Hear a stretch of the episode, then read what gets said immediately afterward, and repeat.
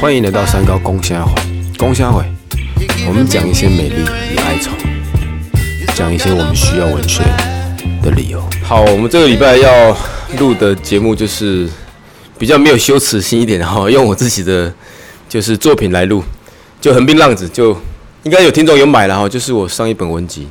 好，那书名名称当然叫横滨浪子，的理由是书中一篇的。小故事啊，它的片名叫《横滨浪子》。那一直来，我们节目也没有好像是讨论过我的作品。那今天跟台南的好朋友哈，就聊一下。那照例啊，我就用简单的方式把该故事的内容讲一下。故事内容其实是真的，反正启动点是我姑丈，然后姑丈是就是外省籍，就就老兵，三十八年撤退，应该说我姨丈啊，好连这个讲错，好我姨丈。反正来台湾就娶我阿姨，啊，这样外省老兵又娶当地人，基本上就是一个在当时就是一个问题啦。因为外省跟本地人本来就是有些隔阂，那无论呢爱情就爱情，那他们就结合，那就是那一段时间的台湾背景。好，阿山东人职业就是厨师，然后家教很严，他就会管教我表哥他们，然后可他又。很常出国，他出国不是玩，厨师，他真的去美国，然后去日本，就是他们山东老乡就开餐厅，他只要哪里工作好就会去，所以我小时候很喜欢去他家，他家会有各式各样国外的东西，所以我只要去我阿姨家就是很开心，还有个可以跟表哥他们混在一起，所以去他们家我就觉得蛮开心。然后故事里面有提到一道菜，他厨师，然后我我不不太敢吃肥猪肉，到现在我都不太敢吃肥猪肉，我只要看到脂肪我都会，我真的好吃，但我会抗拒。那我这辈子第一次把就是一盘肥猪肉吃到，就在我姨丈家，他厨师，然后就煮那个梅干扣肉。所以一开始其实这篇文章我原本想名想取名叫梅干扣肉，可是我想，如果片名叫梅干扣肉，我的书名就叫梅干扣肉。哦，我不希望人生第一本书叫梅干扣肉，就好像是吃的啊，不管，就反正就梅干煮那菜，然后他叫我吃，我看到我当然不敢吃，可他们全家就怂恿我吃，就说好吃，那我吃了当然就觉得好吃，那配白饭其实是。好吃啊，好，就是第一个，然后就梅干扣肉。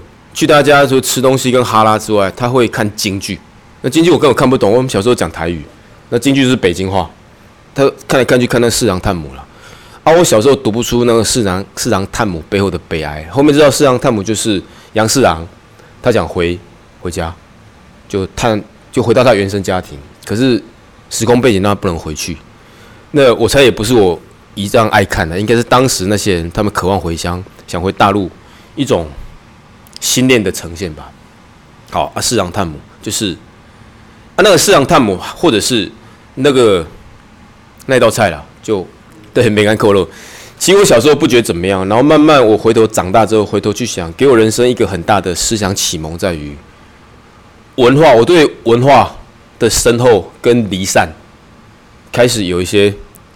发芽跟启蒙，就是所有文化，就是我们小时候住海边，基本上没什么文化。可是京剧那是个文化，就是他在那边看那个戏剧，然后融入戏剧，然后京剧里面一堆动作，一堆美角，我会觉得哇塞，那初不觉原来生活里面可以有艺术。然后菜肴有菜肴名，因为厨师煮菜那个气势跟妈妈炒菜是不一样的，所以你会发现原来生活里面可以有细腻的文化去生根。那是我得到一个比较大养分。以上他长期不在家，然后我表哥他们几个就开始学坏，因为就反正爸爸不在家啊，他是老兵，还能怎么管了？不就打而已，回来就被揍。可孩子也不怕揍，因为反正揍完了要出国，所以那是个极糟糕的的教育，用暴力，然后没有陪伴，那孩子就学会了就是逃避之类的。好，反正就学坏。那学坏那就是另一种就是悲。我我姨丈本身是个悲哀了，就是。战争底下牺牲品，然后我表哥也是，也是某种战争牺牲品，就是他父亲因为这样不能陪在身边，然后就出入江湖，就反正就就混了。然后他混的过程，我小时候当然跟自己哥哥在身边，那他那些挫折的背景，就是也看在眼里了。好啊，反正有一天不知道聊天聊什么，就聊到啊，在这样出出入入的，到底就犯了几条，算不完，就是有点像玩笑，就是前科累累。好像就是另一种悲剧，他们外省家庭的悲剧，我本省人就孩子看在眼里，但我们原生家庭是本省人，本省人也有本省的悲剧，不好谋生。因为在那段时间，就是我们住海边，靠劳力讨生活。然后我一个亲戚也是潜水，也是死掉，就真死掉了，就潜水意外死掉。所以那时候就是，我就读小学，大概到国中左右，就是身边接触都是这种东西，离散，环境的不得已，悲哀。他们也不是坏人，但就势必要做一些，也许他们不想做或者身不由己的事。那有一些很深刻的情感，然后让我有比较大的驱力，就把它写下来。OK，好，那就是我简介。那接下来就轮到今天来宾发挥一下哈，小猫你先。就看到离散的悲哀，还有一些教养的问题。就离散跟教养的问题。好，这样有点模糊或懵懵懂，那没差。但我们更深入讲，那是你故事看到的啊，但你自己生活经验有看到，就是你生活有这样的线索或者背景吗？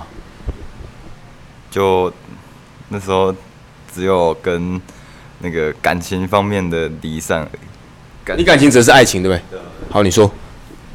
感情上面就 当初高一吧。就想着，那你们都有补充可以举手。一一直以为人生中就有一个爱情的话会更顺畅，就是有人陪伴你，当你有受到什么挫折的时候，可以跟你相辅相成这样。但对对对，但后来发现，其实其实就是单方面的，就发现对方其实没有那么认真的看看待这件事情，所以就造成说你好像自己一个人在演戏一样。到最后被抛弃后，才知道其实有些事情是自己简单呐，就是简单就好，不要再就是在幻想什么。反正就是一段情感上的挫折，让你第一次比较明显体会到分离或者离散那个空虚或者是惆怅。那我们再聊多一点，他为什么要离开你啊？呃，他的原因太太奇怪了，就是说什么。有朋友就好之类的那种那种话，我我是觉得那不是真正的原因啊。我我有试着去去找，但可是真的没办法，他就是直接消失。所以你们曾经有一段恋爱，后面他觉得保持友谊就好，就他可能就情感淡掉吧，然后就选择就离开。啊，那段你你再用文字去描述你那一段时间的心情，就离开后吗？对啊，离开。就那一段时间就感觉。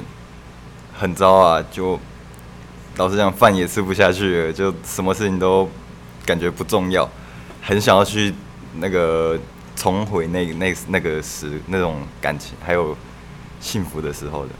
多久你才算有释怀，或者是就大概半年吧？半年后我才开始会，才开始有第一次觉得说，其实也没关系。这这句话出现。OK，所以好，小毛还年轻哦。按你来说，我自己其实也有目前正在经历啊，就是今年也是感情哦，没有亲情。好好，你说，就是我家里面有两个人，就是也是跟我住一起，一个是阿公，一个是我爸。目前就是可能要正在面临离散的这个过程，就是要走。两个随时有可能都会走。讲多一点。阿公是因为今年大概四月五月份的时候，那时候有一场感冒，就是他得了一场感冒。嗯。后来好像因为老人家嘛，抵抗力不是很足，所以后来他的感冒变得比较严重一点的，所以对到了医院之后检查，发现是脑部有受到病毒的感染。然后有住到 ICU 里面一段时间，也有发安宁病房。安宁病房就是就是对整东西就是让他比较好的、比较好好舒服一点的手掉啊，这差不多。安宁的等式。对对对，但是后来后来还是有好，但是好的不完全，因为他现在就是因为脑部有受到感病毒的感染，所以他现在。变得有点像宠物的感觉。那你爸？我爸的话是因为今年也是大概六七月份发现到有癌症，发现的时候已经太晚了，第四期。现在就是目前在接受治疗，可是又因为种种的原因，就是让他的病情让他状况比较更糟糕，就是到现在他现在也是住在医院，然后也是对状况蛮不好的。这确实是，而且你的事情比小毛棘手，就小毛那个就是好像是可以放下，但亲人走到这地步，你讲乐观要怎么乐观？就是还是要面对。按你的心境是怎么描述？呃，我现在目前的心境跟想法的话，就是能让他们好过一点就好过一点。但是我自己是希望，我以后如果发生这种事情，我会希望说我的亲人、我的家人。就是就直接放弃我了，就是让我安静的、爽快的挂掉就好了。好，我就吸收一下你的这个，我觉得你讲的我完全可以共鸣了。就是你看到拖重病的人，谁谁想这样？那反思我们自己，也不希望经历那痛苦了。好啊，再聚焦我们这一篇作品，其所有的好跟不好都会有终点。所以我们会去接触某个东西，会成长某些东西，但最终其实人生最大的智慧，好像也是面对跟放手。好啊，在聚焦于你刚刚的问题，我我也觉得，如果人到那个境界，也许好好的走会更好了。但那天命吧，哪来这么好运气可以让我们好走？我也我常这样想，我是什么时候走掉，我都觉得。好，我什么时候我哪种死法会是我最满意？最好我是死在讲台上，因为毕竟是我工作。就哪一天我上我喜欢的课，跟我喜欢的学生，那我突然心肌梗塞，然后就嗝掉了。你不用觉得悲哀吧，也不用用负面报道，那是种幸福吧？死在马街有比较好吗？没有吧，这我觉得 OK 的。但这人生路也不是我们可以选的了。那就聊着聊着，我们其实这篇文章也是，人生路不是我们可以选的。对啊，有时候就是那些无奈吧，但无奈也许是，也许是人类灵魂的另一种色彩。好，这话题就好，所以有有去 touch 到故事里面那些离散跟生命中不得不的悲哀啦。那我提问下一个问题，刚刚是一些撕裂感哦，那其实会有撕裂感，也会有一些就是养分呐。那我觉得直接问，虽然你们还很年轻。但试着去回顾你一生，你觉得最平静跟温暖的景色，你遇过最平静跟温暖的景色或者事情也可以，有没有脑袋里面有哪一幕，是你每次回想都会觉得那是平静而温暖的，就是类似避风港。我遇过最平静、最温暖的景色，是来自于我妈妈，因为我本身是单亲家庭，我妈在在国小两三年级的时候就就离开我了，就因为。家里婆媳问题之类的关系，所以就不得已把我留下在那个环境比较好的地方生长。但是他没有因为这样子而不管我，是然后偶尔还会带我们出去玩之类的。然后在现在发生这种事情的时候，反而他不是丢下我们，反而他是跟我说。因为我是他的儿子，所以他没有办法，因为他们我们家现在这样子，我爸爸现在这样子，所以他看到我们这样子受苦，他很舍不得，所以他会尽可能的帮助我们，像是类似提供金钱上面的资源、感情上面的辅助。在跟我讲这句话的时候，他的那一幕景象是我这辈子可能。应该活到现在最温暖，也是最平静的景色。我那时候真的是还蛮感动的。好了解，就是你母亲没有因为婚姻的破碎就放弃你，我觉得那是个很健康的决定。所以健康是婚姻就是男女结合，男女结合就会反正就一定会好跟不好了哈。他们婚姻要不要去包容，那是他家的事。可他并因并没有因为他家的事去影响到你家的事，因为你跟他是同家人，他还是保护你跟支撑你。这是很健康，我觉得有时候选择离婚也是种健康吧，而不适合你，因为不是对孩子伤害更大，那你一样可以在有限的条件底下去帮助你孩子，我觉得 OK 啦。所以你回想到你母亲跟你对话的那一幕，可能让你相信那是个避风港，人生还是有温暖，我觉得 OK 呢哈。好吧，我们今天上课有聊到杨牧，其实杨牧也怀念他母亲，跟他的童年就是花莲，所以你可以想象课文当中，他只要想到花莲的山坡或花莲的童年，那可能是他人生的避风港。还有谁要讲？大怪，我觉得我看过最温暖、最温暖的景色是全家人聚餐。聚餐，对，过年团圆饭的时候，大家从北部回来，回来台南一起吃吃一吃一次年菜，当时大家都开开心心的，这样，对吧？所以大怪意思团圆会那一幕会让他觉得温暖。聊聊我自己好不好？我我我如果年纪跟你一样，我也会说家庭团聚团圆是一种圆满。可是我不知道为什么年长越大，我越看到圆满，我就会越害怕。小时候不想多，反正大家在那边吃饭热热闹闹。可是我现在就我也不要说多愁善感呐，因为年纪大，你你如果老了，你家长辈一定更老。所以现在团圆，我就会发现，也也要怎么说呢？你会发现有人生病。你发现会有人回不来，你发现会有人在社会上赚不到钱，你发现你的家人是有些是你帮不到的，对，不可能真的太圆满，所以我其实现在有点害怕圆满，反而是缺憾。好像你刚刚提到阿公跟爸爸有疾病，跟你那是个缺憾，可是你母亲用更大的勇气跟包容，给那个缺憾有些圆满出口，我觉得那支撑反而对我更大。我看到圆融我会怕嘞，对我在路上只要看到。男女手牵手，我心里都觉得，妈是能牵多久？我不是诅咒他，但就是你会意识到原版会有缺憾，但我们有那个智慧跟精力，像小毛一样去经过它嘛？要不然你看牵手多开心，但要是不牵呢，那个伤害像是一把刀哎，足以把你的心脏切开。所以如果你这样想的话，你你不会觉得哇塞，那一切都是好吧？小毛换你。呃我这生中看过最温暖的景色，就是我爸。我爸是一个飞机修护的人，他他其实都大家听起来都觉得这个工作很屌，还是什么？然后那个什么工作项目上面都会写什么航太工程，大家都一直以为 对吧？大家都一直以为这这是一个很很厉害的工作，但其实我爸一路做过来，这样蛮辛苦的。他国小四年级的时候，他对武器东西还有机械类的东西很。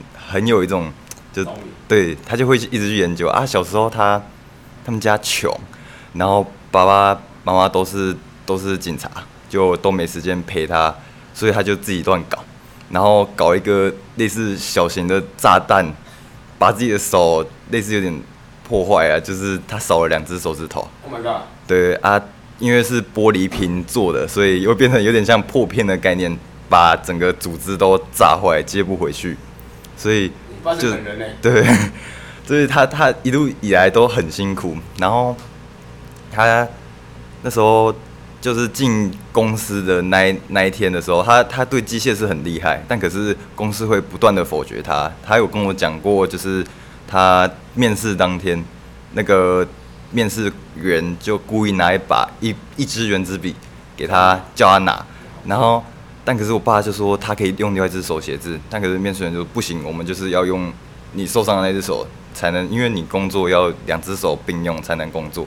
那他后来也是，就算是被取啊，但后来还是可能缺人吧，可能还是后来还是上。之后他就一直在在飞机里面工作啊，在飞行员工作最危险又最难过的工作就是修里面油箱，因为飞机油箱特别窄特别小啊。小时候，因为我们也没有干嘛，所以就会有时候爸爸会带我们去公司里面走走晃晃。但可是他都是在工作，然后有时候会出来看他从那个油箱出来的时候，就全身都是油气，然后整个脸啊什么都都脏兮兮的，然后戴着一个工地安全帽。老实讲，那其实根本没有用。